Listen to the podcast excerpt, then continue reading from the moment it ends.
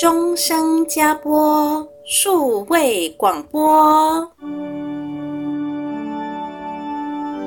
你听到天使传报好消息的声音了吗？每周日早上，让我们拉紧加播大天使的手，奔跑天路。一同传报天主的好消息。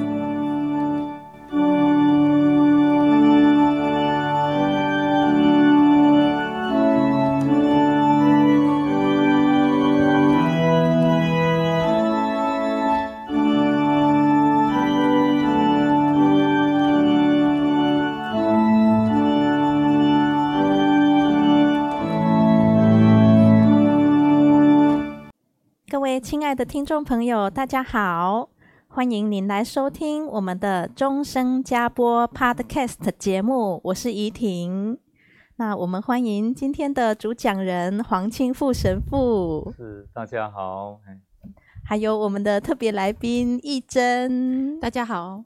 非常谢谢黄神父跟义珍今天来到节目中，跟我们分享中部地区的传教历史哦。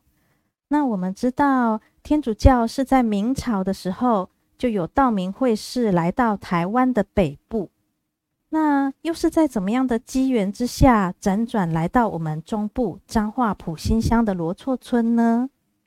哦，是，嗯、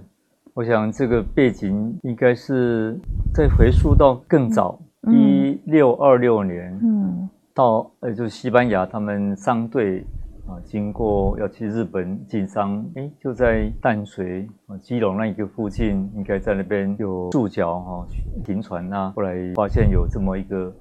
Formosa 这个岛，嗯，在这个地方，他们就传教士就是跟着商队，就应该是从菲律宾啊那边就过来，嗯，那这个应该是在明朝时代了就有了，后来就是荷兰的军队也透过他们商队过来。大家都在抢商机嘛，就把西班牙的军队就驱逐，以后这个传教士就也被呃赶走了。那当时就断了差不多两百年，一直到一八五八年哦，就是天津条约以后，那传教士听说清朝就是清朝时代就开始要开放港口，就是要开放两个港口，一个是安平港，一个是淡水，就是台就是台北港。但是两个大港还在附带两个小港，所以高雄就是小港，也就是现在打狗啊这个小港。嗯、那北部呢就是基隆，哎，基隆就是基隆，所以这个是因为他们又开始商队就又进来经商了，那道明会的神父就透过知道信息，就跟这个商队就又从南部哎过来这样，所以这个就是早期我们说台湾哦一户二六三万港啊。嗯就是一湖，然后二路就是鹿港，嗯，算是中部的，诶，算是一个古都嘛，哈。对。台南就是南部的古都，然后北部就是那个台北万华，万华现在万华，因为你是淡水河这样一直进去，进到那边应该有那个水进上，因为台北早期应该三四百年前应该是一个小府啊，一个府都是府府早府啊，因为那个没没有什么那个围墙。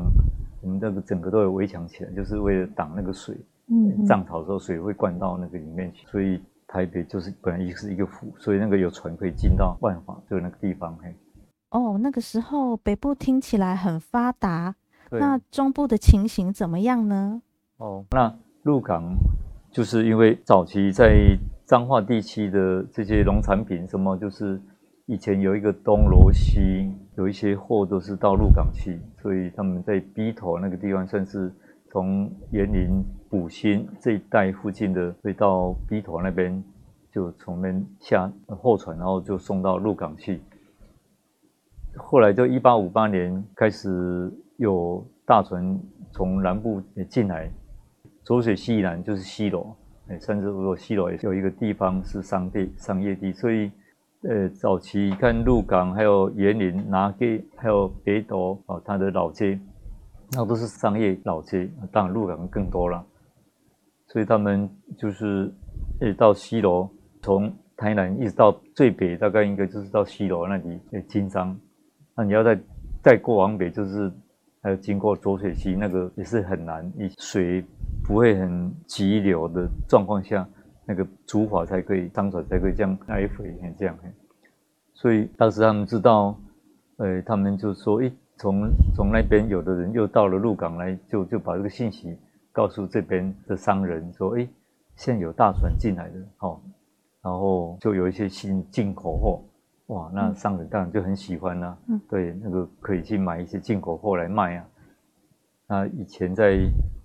呃园林附近，当然在罗厝，当然在埔心那边，当然就是也有一些比较，但有钱人都有，他们也做经商。后来他们就会听说，就到西螺那边去探听，嘿，我说有有这样的进口货，所以他们就开始跟商队。所以他们商队就是浊水溪以北的这些商人，就开始从员林啊，然后埔心啊，这样一直北斗附近的都集中。他们就是也是从东罗溪的河流，然后流到了鼻头上岸，然后在核心，就是现在的他们叫鼻头乡核心村啊，核心那边大会师，嘿，这样。那大概按传教士的这些书信写的，大概有一两百人哦。那么多嘿，哦，那他们这个货品这么多，啊，运送的路程又这么长，那如果遇到危险的时候要怎么办呢？啊？对，他们都有请保镖哈，对，那在竹塘这边，就浊水溪以南也有请诶保镖啊，以后从竹塘过浊水溪，哈，用诶竹筏过去，以后到了西楼啊那边也有。保镖，因为呢有一一个就是塞雷切康，有没有那个联系器？呃，就是保镖局，嘿，啊，的另外有另外那一段的保镖，嘿，他们也要付保费，就是那一段是属于那一边的保镖局负责的，嘿，对，哦，是大家管各个地盘，地盘，对对，很有趣，很有趣，对，啊，就是这样，他们要走走大概四天的路程，也有时候还在经过小溪，还在路过，哎，还在坐竹筏在过溪这样，嗯。到四天的时间，当然中中间会有休息，然后才到台南府去那边经商，那有人说，哎，高雄也有大船进来啊，哦，那有人就说，哎，那这边都大家抢生意都已经没有货了，就再到往高雄，就是打狗，就是高小港，又再去补货，那这边从中部就是彰化地区的商人，如果你要再过到到台南府，大概都是有，呃，云林嘉义的这一带的台南本身就已经货源都已经买光了，他们就没有货了，所以他们就为了生活要赚钱，所以他们就在冒险，在走一天的路程就到高雄去，然后那里果然还有一些货还可以卖，至少，诶，但是挑夫哦，按照他们的传教士的这个信函里面写的这些文件，都是二十岁、二十一岁到二十二岁的那种壮丁。挑夫嘿，被请挑夫，所以他们挑夫都会互相传报一些信息嘿，是这样。啊，他们有的就是后来听说有一个涂心啊，这一位家属算是望族，他们哦，对，涂心是我们台湾第一位本土神父涂敏正神父的祖父哦，对对对，对，对，所以他他就是。到那边应该跟这些亲友啦，请请给钱，应该是跟这些亲家什么这些子弟们就就家族这样就一个队这样过去。嗯、那后来他们在那边要驻脚嘛，你到了晚上一定要找住地方，那就看到哎有外国传教士就哎讲台语，讲台语，哇，外国人讲台语那是很新鲜的哇，你那讲台语，哎对啊，你到底来讲我是北部来。北部来讲哦，来来，你来这泡的，哇，非常兴奋啊！当然一定碰到外国人会讲自己的听得家乡听得懂的话，很惊讶，很惊讶。然后到了晚上怎么办？他说啊，你来，你来，然后我们这边就咖就好了，不用去住旅馆。说哦，很高兴就这边就听到了，就哇！但是那种降下来的都会有让人情味啊，被人家招待，而且外国人、外国神父招待。嗯当然一定会好好在那边听啊，不会乱跑。就听了以后说，哦，这个很棒很棒，就是说，哎，神父很好。因为以前呃，天津条约以后，有清朝皇帝是要说，哎，这神父都要保被保护的，嘿。那而且他也地位是跟地方清朝官是平起平坐的，有那种有这种事情，地方官都要保护这个神父传教士，嘿，对，还有什么啊？神父，那您这样子讲，他呃，就是呃，地方官都会保护这些神父，所以神父在传教过程中都没有遇到什么样，都是很顺利的吗？对啊，基本上他在比较内陆、比较都会，所以他们开始都先在比较人多的小都会啊，哈，有台台南，他们也去探听这边看看能不能有传传福音，嘿，然后。他们不会跑到那个偏山地野，有时候他们也会被骗，哎，他们说要去租房屋，他们好像到南台南好像要租，好像也被人家骗了，哎，在晚上的时候就钱被人家偷了，也是很可怜。然后他们就是到港口去找那个外商，哎，外商就是大概也碰到有他们西班牙的借钱，你看，哇，好可怜，有时候是他们带的钱很多又被又被骗。哦啊，这个都有这样遭遇啊！哦，你看，后来他们也是靠着天哈、哦，总不辜负呃苦心人哈、哦，就这样传开的。嘿，就中部就是因为请他们来到呃中部来给他们的亲友、他们的家人来传福音，他们这样哈。那时候刚来台湾，一八五九年，他们郭德纲哦，那还有几位一两位先来啊，以后慢慢他们想说首府嘛，诶。租了马，骑马到台南府来，那个郭德纲来探听，看有没有可能，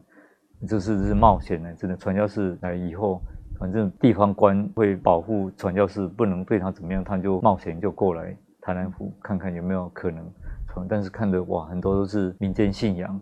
排斥异来的宗教是很强烈的，所以他们就想说要用什么比较好，所以最后他们大概就是办孤儿院，办孤儿院，对。这样的一个故事，最早就用诶办慈善事业，因为他们进城的附近，郭德纲按他们书信谈到说，看看到怎么路上有弃婴，他不可思议，怎么孩子被丢弃在路边啊？然后他就不敢去动，怕抱走以后会怕吃官司，嘿，会到时候这个传教就会有阻碍，所以他们就也不敢再去碰他。但是一路上他看到怎么可能把孩子丢弃在路边？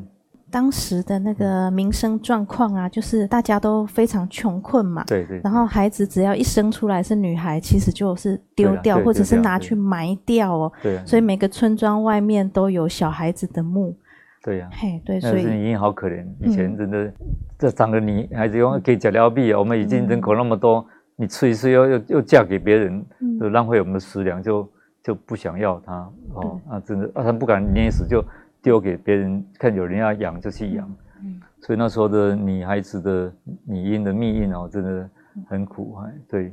再慢慢开始又有神父吴吴万福神父何安石他们来，那时候才整个台湾早期才三四个神父，何安石到台南府来，他们都是蛮有学问，而且很有组织能力很强的人，先派过来打先锋的。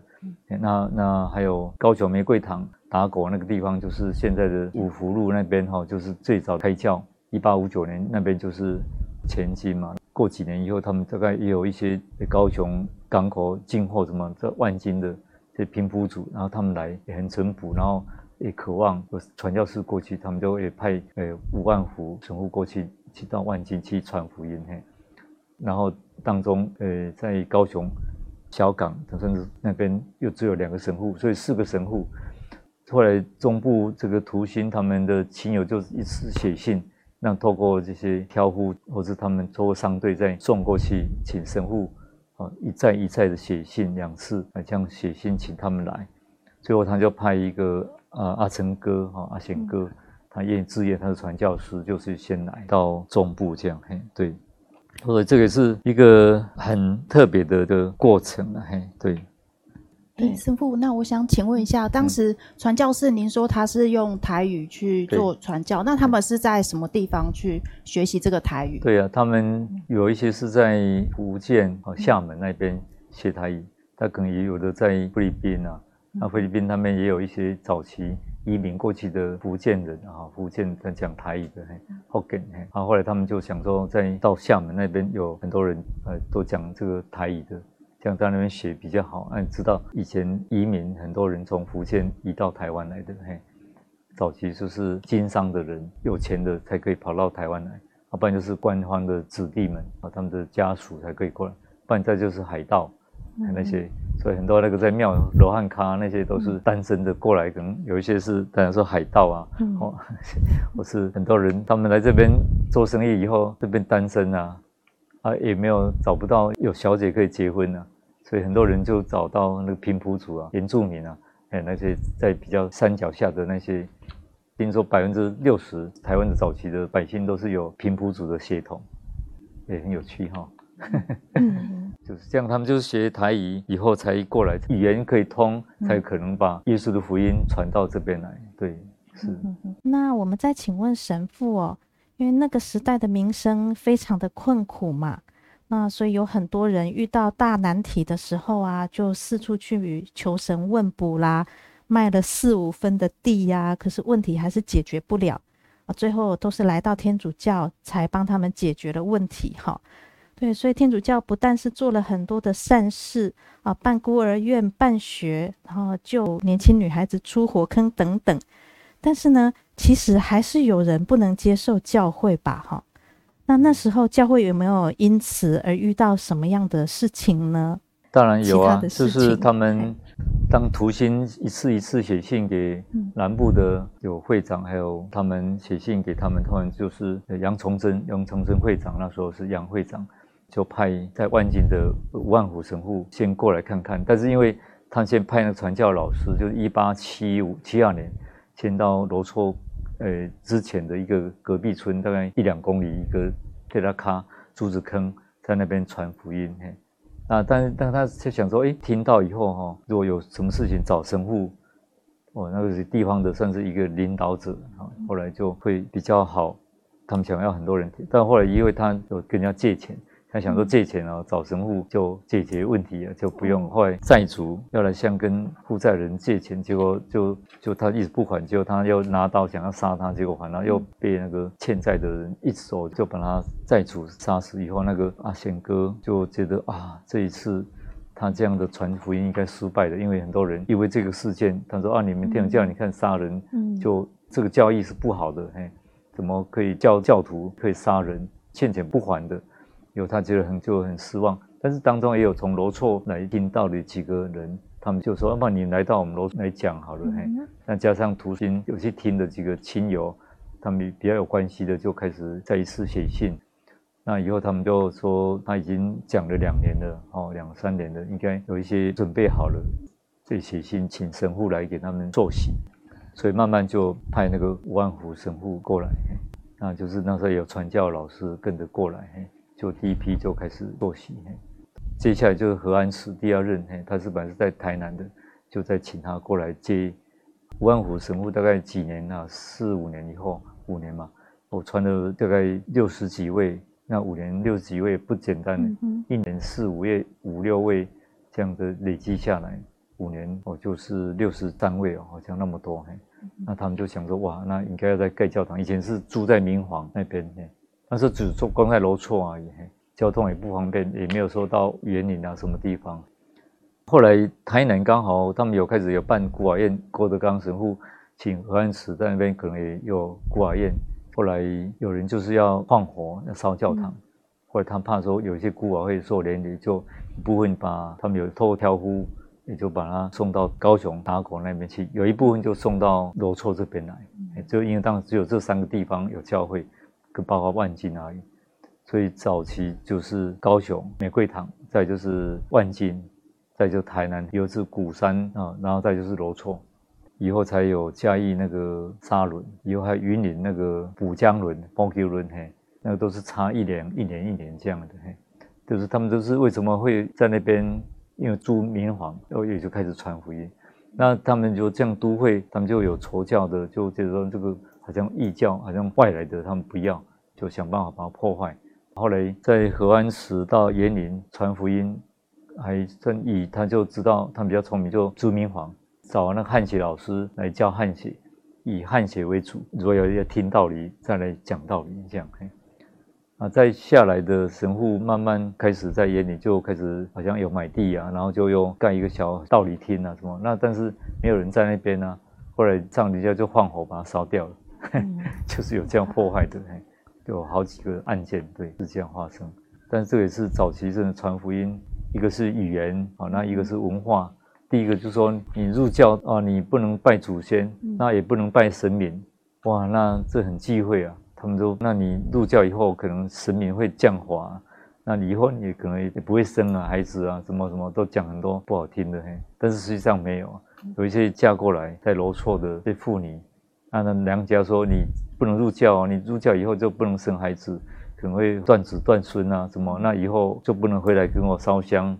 什么？以后结果他生好多孩子，就破了迷信，也没有这个回事，也是这样嘿。那我想这就是初期的哈的一个历史了嘿。对，后来慢慢扩展的，就是到了第二任那个何安子神父，他也有智慧，他就设计从第一任开始就准备了一些材料，后来就给第二任的神父。一八八零年他来啊，一八七五到五年以后他就对又调到别的地方去了。然后第二任何安子神父一八八零年来，然后他就开始筹备，就准备盖那个教堂。所以中部第一间教堂就在罗厝，那个看起来很像中国式的，是一八八二年才盖好。上面就挂一个古钟，那古钟也是听说是从南部，它是进口，从欧洲有一个贵妇送的，他们早就已经写信。就是要盖教堂，就已经写信以后，透过船只回回到西班牙，然后就有人说盖教堂要木那个钟，他们就从那边买钟，就就在印印印印了大概好几个月，再印到台湾，到高雄台南府，台南府以后再用小船到了鹿港嘛，或是到哪里我不知道，可能他们说在云林，然后再这样怎么印印过来，不知道嘿。运到罗厝来，所以那个就还可以。一八八二年，献给玫瑰圣母这个钟，嘿。那是不是还有官方的石碑？对，它那个这个钟的上面有一个奉旨进教那个石碑，嘿，对，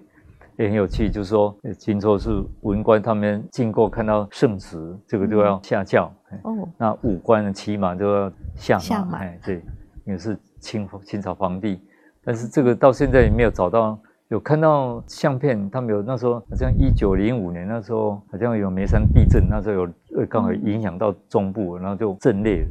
因为那都是杉木土那种那个堆上去的，嘿，地震就有有点裂了，所以他们就用竹子撑着，那个刚好有照那么一一张相片，因为以前听说那个照相机是一八七几年还是八几年那时候才开始有照照相机，他们欧洲就拿一个照相机传教士来，很多黑白相就那个时代。一八几年、九零年那时候造的，或者上面就是奉旨。到一九零五年三月地震，然后到几月，隔一个月又一震，就整个就垮掉了。所以一八八二年盖好，到一九零五年才没多久，哎呀，就震掉了。以后他们就重新盖了第二个，就是一九一零年到一九一几年又盖，到一二年就盖好第二间教堂，巴洛克式的，哎。这个第七任的何安慈神父他盖的，对啊、呃，这个就比不一样，就比较有用木头去盖的，所以何安慈神父也是蛮有一些恩典。那我要讲的何安慈神父，他也到园林去开教，但是有就是汉学老师，后来有一个陈佩兰，他到一八八八年才临洗，第三任的神父给他受洗的，算是园林第一个，好像在十二月八号圣母无染原罪节临洗的，也是很特别。那这个何神父，他那时候看到很多穷困的百姓，包括有一些教徒临洗的教友也是很很苦，有的没饭吃，家庭生好好多孩子，按天然的、天生的、自然的一生，没事就生孩子，因为要多孩子、多子多孙多福气，他可以耕田啊什么，他们就用成立圣母会，啊，用圣母会的名义就买地，然后就让穷人去耕种，然后就缴这个稻谷做会员，加入会员圣母会啊。那这个也算是穷人银行啊，第一个最早的穷人银行，可以说甚至这样。以后他们就说，那这样的话，他们死掉以后怎么办？就一八八四年就成立圣母会啊，就是何安慈圣母，然后到 一八九二年就成立的临终会。那是他们有买一些墓园，就成立临终会，也算是最早的生前契约啊。好，实际上都都从西班牙到万金，然后到罗措这边有的这个模式。哎，嗯。哦，谢谢神父这么详细跟我们分享传教的历史。嗯、哦，这真的是很难得能听到的哦。嗯，对啊，我们也想到说，台湾在初期的民风是很保守淳朴嘛。哦，他们都是拜神明啦，拜祖先啦，哦，那要大家这样子改成朝拜唯一的真天主，实在是要改变另一个信仰，对，改成另一个信仰，不容易，对对对，对。但是神父们还是一样想方设法，用尽各种的办法去服务人群啊，把这个信仰带进人群中。我们也看到说，整个信仰是由南到北。步步艰辛的传过来，也花了很多的时间哈，好不容易到一八七五年才在罗措盖了第一个天主教堂哦。那传播福音的脚步是这么的美丽，那我们也是很期待继续再听到接下来的传教士们还经历了些什么呢？那我们今天很感谢神父，不客气，下一期我们再分享。嗯，嗯，那我们也很谢谢义珍，谢谢依婷跟神父。谢谢大家的收听。如果各位有什么问题的话，您都可以上网搜寻我们的终生加播数位广播，然后留下您的私讯，我们就会在节目中，或者是直接以文字回答您。那愿天主的祝福也临到你们每一位。下周同一个时间，别忘了空中再会哦。好，好，大家再见，拜拜，天主保佑，天主保佑。